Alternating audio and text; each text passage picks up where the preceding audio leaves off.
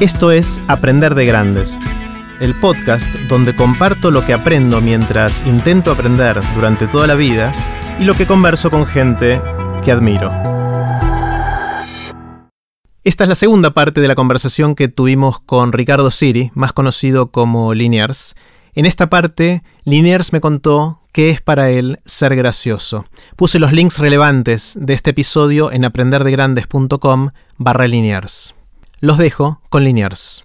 Ricardo, ¿qué, te da gracia? ¿Qué es lo que te hace reír a vos? Mm. Primero algo tiene que tomarme de sorpresa para, para que me haga reír para afuera. O sea, viste, el, la, carcajada es, es como medio gutural, es medio como irracional. Entonces, si algo me descoloca, me saca como esta especie de reacción. El otro día estaba hablando con Santi, mi hermano, que lo conoces bastante bien, y Santi me tiró una que me gustó mucho, que me dice que la risa es una alarma. ¿No? Me dice, ¿sabes qué pasa? Que la risa es una alarma. Le digo, ¿qué? Y me dice, sí, pues piensa cómo funciona la risa. La risa en todos los idiomas es igual. O sea, se ríe igual un mongol que un ruso, que un francés, que un, latino. Ja, ja, ja. El ruido, ja, ja, ja, es igual que el auto cuando alguien lo golpea. Ja, ja, ja, eh, eh, ja, ja. Y entonces es yo me parece que el cerebro muchas veces que es más inteligente que uno, el cerebro de uno es más entonces se da cuenta de algo y te está diciendo, presta atención acá y trata de decodificar qué es Hay como una incoherencia, Hay algo, que Y al mismo tiempo le está diciendo a la gente que está alrededor tuyo, mira para ahí, porque ja, ja, ja, ja, ja, ja, ja. Entonces, este, me parece que hay algo ahí. Cuando algo es gracioso, es gracioso. Si, si es realmente gracioso es porque hay algo verdadero adentro de eso que es gracioso funciona como, mira, mira esta verdad y es verdad porque es raro, entonces te la, la, la, la, cruzo, la deformo, te la muestro donde no la veías y subraya esa verdad en el fondo. Entonces Chaplin o qué sé yo, Kino, te agarran algo que es completamente verdadero, lo muestran como medio torcido, medio de otro lado y te, y te están... Eh, eh, pero los guachos son graciosos. Inclusive te hacen reír de cosas que te, te ponen en la encrucijada de, bueno, quiero reírme y quiero llorar al mismo tiempo. Y yo generar esa emoción, eh, creo que alguna vez leí a Chaplin que decía eso, que si vos le generás una vez a alguien esa encrucijada de reírte y llorar al mismo tiempo, el tipo ese te va a prestar atención. Y Chaplin lo hacía así siempre, ¿no? Y lo hace Wes Anderson, y hay varios que hacen esa cosa de es gracioso y es triste al mismo tiempo, y qué es esta emoción que tengo, no la entiendo. Sí, o George Carlin, que también conversamos antes, que el, eh, es un tipo que hace stand-up, te hace reír mucho, pero te cuenta, te muestra la sociedad y la realidad de una manera que te deja llorando. Claro, es que stand-up es igual que todo, es igual que el, que el cine, es igual que la literatura, que la historieta, todo es lo mismo, es hablar y decir algo. Es, puede ser buenísimo y puede ser malísimo, como todo. Y cuando es buenísimo, como todo, es porque además de hacerte reír, qué gracioso que es este guacho, está diciendo algo. Está diciendo algo sobre cómo somos como especie, como humanos, como política, como religión. O sea, hay muchos sistemas de poder y de balances y de cosas que funcionan porque somos personas medio con el codo. Entonces la religión tuvo una función, la política una función, la filosofía una función. Tratamos de entender esto que no, vamos a entender nunca y lo movemos con el codo. Y, siempre están estos personajes que son importantes, que son los satiristas, que son los que levantan el dedo y dicen, está todo bien, pero mirá qué raro que es esto. No sé si estamos yendo en una buena dirección. Bueno, el una de las cosas que, me asombra el humor es esta posibilidad de ver las cosas desde otro lado, ¿no? Como que mm. te, cambia el, punto de vista de, lo, que, lo que estás viendo, lo que estás haciendo y, lo que te puede impactar. Esa risa, esa alarma que decía Santi, es de alguna manera la manera de decirte, mira, acá hay algo que no, habías visto antes, ¿no? Y, mm. eso causa, causa gracia. Cuando empezás a, trabajar y con la intensidad de publicar una tira por día, mm. eh, ¿de dónde viene la inspiración? ¿Cómo se te ocurren las ideas para, para hacer lo que haces? Y primero, a la mañana, este, cuando tenés tiempo y viene la idea, es que estás confundido, te acabas de despertar. Yo laburo muy bien a la mañana. Porque estás confundido, pues estás todavía medio, así medio mareado. ¿Qué fue eso que acabo de soñar? ¿Viste? Como, oh, qué raro fue eso. Y te sentás y a veces te viene ahí algo raro, algo interesante, qué sé yo. Y a medida que va avanzando el, el, día, va cambiando la inspiración. Entonces, más adelante, por ahí ya cuando estás más despejado, la inspiración viene sobre, bueno, es más racional y más estás mezclando como una especie de, de científico loco, estás como mezclando diferentes pócimas y ver qué pasa. Y cuando ya estás muy cerca de la hora de entrega, el pánico y la adrenalina también es Y es así, vas, trabajás al día, o sea, cada, la, tira cada día la haces Yo laburo generalmente al día. A veces si, tengo que viajar adelanto laburo, si este, por alguna razón u otra, pero generalmente voy al día. Y, esas ideas, lo que soñás o lo que pensás cuando estás mareado a la mañana, vienen de que de leer las noticias, de mirar el mundo. ¿Qué, es lo que te, que te genera algo? Trato de que Macanudo, el, por esto que te decía de, que sea sorpresivo, eh, el, efecto, lo que yo necesito para dibujar dos o tres horas algo es que algo, algo de la tira me tomó de sorpresa, algo. Por ahí es chiquitito, por ahí es grande, pero es algo. Entonces capaz que es el diseño, capaz que es el dibujo, capaz que es la idea, el chiste, no sé qué. Y la única manera de que algo te sorprenda es que el camino no puede ser siempre por el mismo camino. Si, si agarrás siempre por el mismo sendero, vas a llegar al mismo lugar. Y hay algo gracioso en la repetición, ¿no? Cuando Kiko dice chusma, chusma, es gracioso. Y don Ramón tira el sombrero al piso porque hay algo como hasta cómodo, que decís, ah, ahí va de nuevo, ay Kiko, qué gracioso sos, pero no te va a sacar una carcajada ni vas a sorprenderte. Si en un capítulo Kiko dice, chusma, chusma, saca un revólver, le pega un tiro en la cabeza a don Ramón, ese capítulo va a estar buenísimo. Algo pasó ahí, ¿qué pasó esto? Vas a llamar a tus amigos, vas a decir, no sabes lo que acabo de ver, Kiko le acaba de pegar un tiro en la cabeza a don Ramón, porque la sorpresa ahí este, tiene, tiene como una fuerza. Entonces, necesito eso yo. Necesito el, el, el momento de. ¿Qué fue eso? Y si, yo sé que mucha gente a esa sorpresa la, toma desprevenida y por ahí no lo, no lo, va a disfrutar. Pero como decíamos antes, los 5 o 6 que se sumaron al club, que están buscando la sorpresa esa, la van a, la van a disfrutar 10 veces más. Me vale por 10 de los otros. Sí, sí, está buenísimo. Entiendo que te estás por tomar un año muy especial, ¿no? ¿Qué, qué, va a pasar en el próximo año? Me invitaron al, al, Center for Cartoon Studies, que es una, un MFA que se hace en universidad en Estados MFA Unidos. es Master. Un Master in Fine Arts. Okay. Este, o sea, un postgraduate, ¿no? Que se hace en, Estados Unidos, hay una universidad de eso, y me invitaron a estar un año ahí, disfrutar de sus, de sus charlas, de la gente que va a hablar, que es generalmente gente súper grosa, y de yo tener que ahí apoyar un poco a los alumnos y ayudarlos. Así que agarro a mi familia, a mis chicas y mi mujer, y nos vamos a una casa en el medio del bosque, medio familia Ingalls temporada 1. Está buenísimo. Con las tres niñitas y mi mujer en una carreta. Llegamos ahí a la casita de la pradera. y nada, una aventura. Yo a mí me gusta que mi vida sea como lo que te siente de la sorpresa es a todos niveles. Querés que sigan las aventuras, ¿no? llega un momento que se vuelve predecible, si no, Claro, que, se... que se vuelve chato todo. Entonces, quiero extrañar Buenos Aires, ¿viste? Quiero este, quiero no tener, esto es lindísimo, me invites vos a charlar, la disfrutás, salís medio con el ego. Es lo que hago en vez de psicoanalizarme, claro. ¿no? con el ego favorecido, de, ah, qué inteligente que estuve hoy. Pero también te saca tiempo, te saca como, viste, entonces estar tranquilo para dibujar y estar con mi familia y no tener nada que hacer, este, medio me, entusiasma. Y además lo van a elegir a Donald Trump y va a empezar el apocalipsis y como que quiero estar ahí también. ¿Quieres estar en el apocalipsis? Yo veo mucho Walking Dead, los Juegos del Hambre, esa cosa es que cuando, quiero perder. Cuando hablamos antes del bullying y de, arriba para abajo, de abajo para arriba, de alguna manera uno puede pensar en las elecciones de Estados Unidos como eso, ¿no? Es, increíble. Es el, el, bull, el, que hace bullying. Literalmente el, personaje bully más famoso de la historia de, yo creo que del cine americano, es Biff Tannen, que es el malo de Volver al Futuro, ¿no? El que le pega en la cabeza. Y cuando hicieron Volver al Futuro 2, cuando van a esa especie de futuro distópico que está, está basado en Donald Trump. Es un tipo que tiene sus hoteles y sus no sé qué. Tiene el mismo peinado que no Donald Trump. O sea, es literalmente el bully más famoso. Y Estados Unidos, que es un país bully, porque es un país bully, es un país que ha este, influenciado políticas en todo el mundo, se metió sus dedos en América Latina, en Europa, en Asia, este, es un país que tiene ese costado, está eligiendo, o sea, eh, este tipo se parece mucho a Estados Unidos.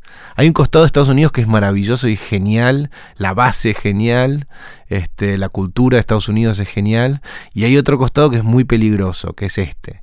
Y este tipo se parece al costado peligroso. Estados Unidos es como Trump, es gordo, es, un poco es racista, es, es este prepotente respecto al resto del mundo, no pide perdón ni, ni, ni dice gracias. Entonces tiene, este, desde afuera a mí no me parece tan raro que existe este personaje.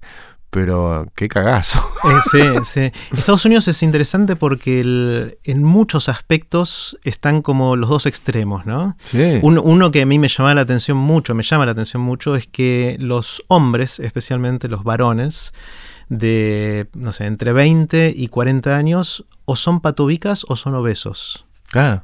Este- ¿Viste? O sea, vos vas por la calle y ves al tipo que decís, este vive en el gimnasio. Es un país y de después ves el otro, este no para de comer. Sí, sí, sí. Es, Eh, es que los. eh, sí, sí. Hay demasiada eh, información. Es un país hiperenchufado. Es Roma en el siglo II y es este, Florencia en el siglo XVI. O sea, hay. e- e- Es, por donde pasa todo, ¿no? Es el enchufe, es donde está justo la parte donde está enchufado el planeta. claro. Entonces, eso genera también mucha paranoia, locura, obsesión. Este, entonces no me quiero perder eso. claro, sí, sí. Eh, ¿Qué, qué más lógico que llevar a tus niñas, que son todas frágiles y lindas, Sí. a que, vean siempre- esa locura de Uno, uno se pregunta siempre cuánto influye una elección en el futuro de un país, o en el caso de Estados Unidos, obviamente tiene un efecto de derrame en, en gran parte del mundo. Mm. Eh, muchas veces no influye mucho, creo que esta vez puede llegar a influir. Sí, Eh, las elecciones, eh, la gente muchas veces te dice los demócratas y los republicanos son lo mismo con diferente color. No es lo mismo. El, el- el mundo que generó Bush y el mundo que generó Obama desde Estados Unidos son muy diferentes. Si Obama hubiese estado en la época de las torres, hubiese, yo no digo que no hubiese hecho hubiese invadido Afganistán, hubiese matado gente, porque el segundo que alguien se vuelve presidente de Estados Unidos también se vuelve un asesino. Por más este, simpatía que le tengas a tal o cual, en algún momento mató a alguien. O sea, sin querer, uy, tiramos una bomba, se mató. Estados Unidos tiene eso, es un país que mata gente Claro. este, afuera de Estados Unidos, ¿no? Porque uno, la gente que te, se muere en tu país por tu inutilidad, por estos con la, con- es bueno, nos salió sin querer. Los que matan afuera, los Hay matan porque intención. tiraron una bomba. Y es que le ponen collateral damage y le pueden decir como le quieran decir, pero el eh, no hay un presidente de Estados Unidos en los últimos no sé cuántos años que no sea un asesino. y no estás hablando de. House of Cards. Literalmente, no, claro, pero ellos lo ven como, viste, como collateral damage. Pero el collateral damage es que se murió un tipo. Y por la, por la decisión tuya. Por eso salen hechos mierda. este, salen tan avejentados. Porque no, es una, son, no son decisiones que una persona normal puede hacer. Este, pero van a ser dos presidencias muy diferentes si gana Trump, si gana Hillary. Eh, una de las cosas que también me llama mucho la atención de Estados Unidos es la corrección política en el discurso, en todo Mm. eso, que de repente se rompe y viene Trump y, y- y rompe las reglas de alguna manera de qué se puede decir y qué no, y llevándolo un poquito al, al humor, y esto es una, una cosa que a mí me, me obsesiona mucho, es de qué se puede hacer humor y de qué Sí. no. ¿Sentís que hay reglas, hay, hay temas que son Se tabús? puede hacer humor sobre todo porque el humor es una manera de, de ver el mundo nomás. Es como no, no tiene, no tiene una carga, eh, una, una carga en sí mismo. Es humor. O sea, es como, ¿se puede hacer arte sobre todo? Sí, se puede hacer arte sobre todo. Todo depende después qué es lo que está diciendo con el humor. Hay una frase de Seinfeld que está muy bien que decía, mientras más complejo es el tema y más, y más susceptibilidades puede herir, está sobre el artista que sea mejor el chiste. O sea, si vos estás haciendo un chiste sobre, sobre el holocausto, asegúrate que esté de 10 puntos el chiste, porque lo que vos tenés que generar con ese chiste no es qué gracioso que es el holocausto, sino este, poner una luz sobre el desastre, el horror, en el fondo, y lo, y lo estás mirando desde otro lado, pero tiene que estar muy clara ese, ese mensaje, porque no querés que se te rían los neonazis. Claro. Porque entonces el humor negro es un mecanismo de defensa. Todos sabemos que nos vamos a morir y el, el humor negro es nuestra manera de mostrarle el dedo mayor a, a ese, a, ese, a la muerte esa. Es, ah, me cago en, en todos los funerales alguien hace un chiste. Lo que pasa es que vos podés hacer un, si llegás a un funeral, te encontrás con un amigo tuyo, ninguno de los dos era muy amigo del muerto, podés hacer un chiste sobre, eh, mira que tranquilito se lo veo, y jajaja, y te reís, pero no vas a hacer un show enfrente a la viuda, porque sabés que le vas a hacer mal. O sea, uno no hace humor para hacerle mal a alguien, sino hace humor para hacerlo, para sacar una carcajada, mismo de algo que no deberías reírte. A mí me gusta mucho el humor negro, me hace gracia, yo tengo humor negro, por ahí en Macanudo no lo uso tanto, pero lo uso en otros lados. Este, me parece importante porque me parece que con humor negro lo que estás obligando es a, la segunda lectura. La gente que lee el humor negro de punto de vista literal, o sea, que lo lee como literal, es la que no termina no entendiendo y se arman todos los quilombos que se arman con el humor negro. Claro. Entonces, eh, a Gustavo Salas se le armó un quilombo un día porque hizo un chiste sobre el, sobre el gueto de Varsovia o no sé qué y los nazis. Y claro, porque si vos lees literalmente el chiste en una sola dirección, y claro, parece que se está burlando de eso, pero el tipo está usando ese recurso para la segunda lectura. Mirá la locura de esto. Este, me parece que va por ahí. Lo de Charlie Hebdo, ahí tenés el ejemplo perfecto. Es, y después es qué sociedad querés defender. Yo quiero una sociedad en donde todas las ideas estén, estén expuestas a análisis, todas, de la matemática, filosofía, ciberquímica, ¿eh? y también religión y filosofía, todo. La política, las ideologías, todo tiene que estar expuesto a que la podamos analizar, que podamos sacar las cosas. Y lo que banca el análisis y lo que banca la crítica, avanza. Entonces, si yo critico que uno más uno es dos y yo digo, no, no, no, no, uno más uno es cuatro y lo puedo defender, y bueno, cambiaré la matemática y si no lo puedo defender, la matemática seguirá su curso. Y ese mismo nivel de análisis tiene que resistir, o de crítica o de análisis, tiene que resistir la, religión. Y estos tipos que se meten y cagan a tiros a unos dibujantes, no creen eso, no creen en esa idea, creen que la religión no es una cosa que no se puede tocar. Ahí el Papa pifió también, porque cuando pasó lo de Charlie Hebdo, el Papa dijo, bueno, pero si a mí me insultan a mi madre, le pego una piña al que me insulta a mi madre. Mm. Que no es precisamente lo que decía Jesús, con todo lo de poner la otra mejilla, me parece que eh, ahí medio se fue de, se fue, se fue de guion, digamos, el Papa. Pero el problema ahí es que la primera reacción que tuvo lo de Charlie Hebdo fue la, lógica, que fue, qué locura. Como eh, eh, no queremos una sociedad en donde a un tipo por decir lo que se le cante la gana lo van a cagar a tiros. La segunda reacción fue preocupante, que fue, qué locura, pero deberían haber estado haciendo chistes sobre la fe y no sé qué. Y ese pero es el mismo pero de...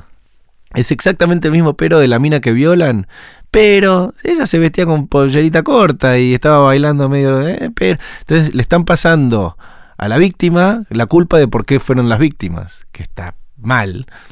Y me parece que ahí fue, este, yo no es, yo no defiendo esa sociedad, yo defiendo la sociedad porque no sabes de dónde viene la buena, la próxima gran idea. Hay, hay grandes ideas en la, en la especie humana. El, fin de la esclavitud es una gran idea. El derecho a las mujeres a votar, qué sé yo, son este derecho de trabajador, son todas grandes ideas que no salieron del status quo. Salen del bicho raro, del que dice, para, para, para, para mí que este, los, los niños no deberían estar trabajando en una fábrica. Ese es un pibe raro. Este, y ese capaz que sale de cualquier lado, capaz que sale de una Charlie Hebdo. ¿viste? El matrimonio homosexual sería como la última. Yo cuando era pendejo no era ni tema, a nadie se le ocurría, qué barbaridad, cómo te puede llegar, qué sé yo. El divorcio fue una también, para la generación anterior fue igual de extrema. Mis hijas, el matrimonio homosexual no va a ser ni tema. Igual que para mí el divorcio. Va a ser ¿Y cuál es el próximo de esos? De, las cosas que hoy son tema que no van a ser tema futuro. Es que, bueno, el de el, homosexualidad para mí no va a ser tema futuro. Pero, ya, pero todavía es, tema. Es un poco. Es un tema importante, sí, no, no. Este, y yo creo que hay un montón. Yo creo que, que, que la, sociedad se, es, gradual. Yo no, la verdad es que yo no sé cuál es. Capaz que va a ser el, el vegetarianismo, ¿viste? Capaz que el otro día me peleé con, no me peleé, mando un saludo a Calu Rivero. Hice un chiste en Twitter y se me armó un quilombo. Porque los veganos no son de tener mucho sentido del humor tampoco. Que es algo que me ofende a mí como humorista. Este, la gente que no tiene sentido del humor.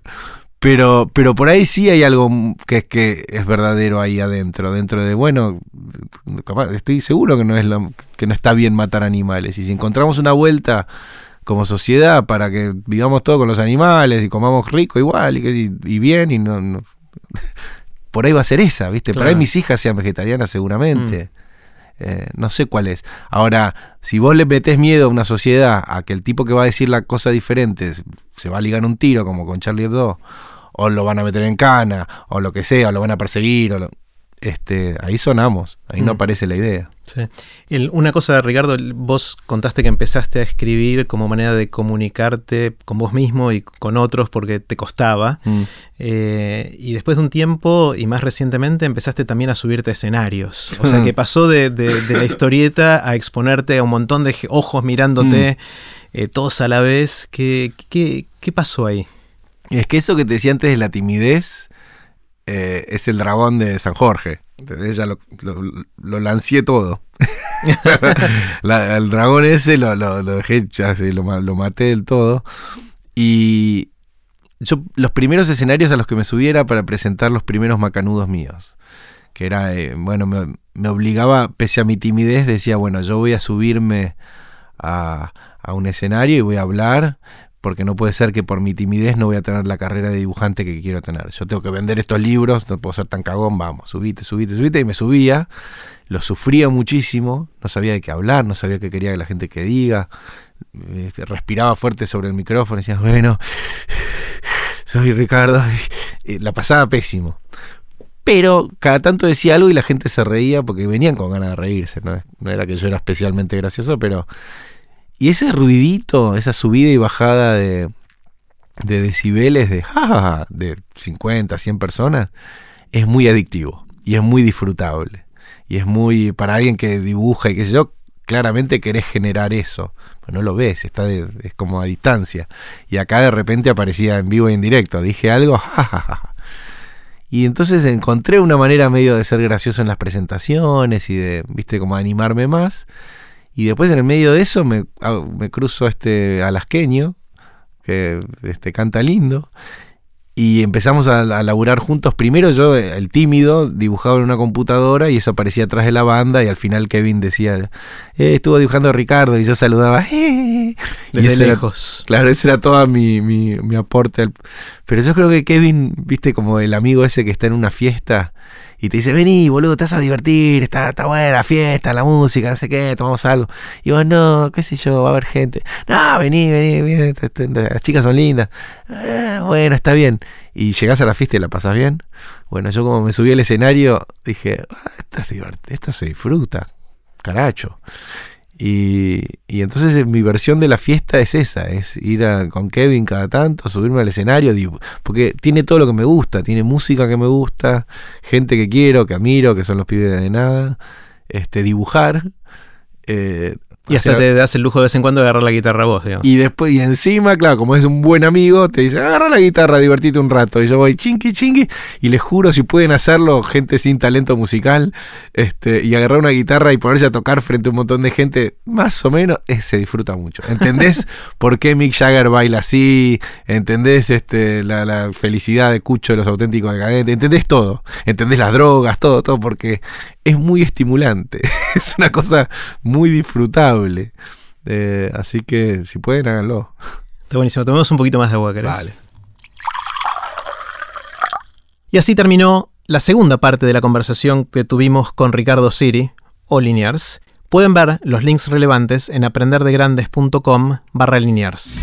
No se pierdan la última parte de la conversación que tuvimos con Liniers, en la cual le hice el bombardeo típico de preguntas de Aprender de Grandes, que estuvo muy muy bueno. Recuerden que pueden suscribirse para no perderse ningún episodio de Aprender de Grandes en aprenderdegrandes.com. Los espero en el próximo episodio de Aprender de Grandes, cuando les cuente lo que aprendo en mis intentos por seguir aprendiendo durante toda la vida y en las conversaciones que tengo con gente que admiro. Chau.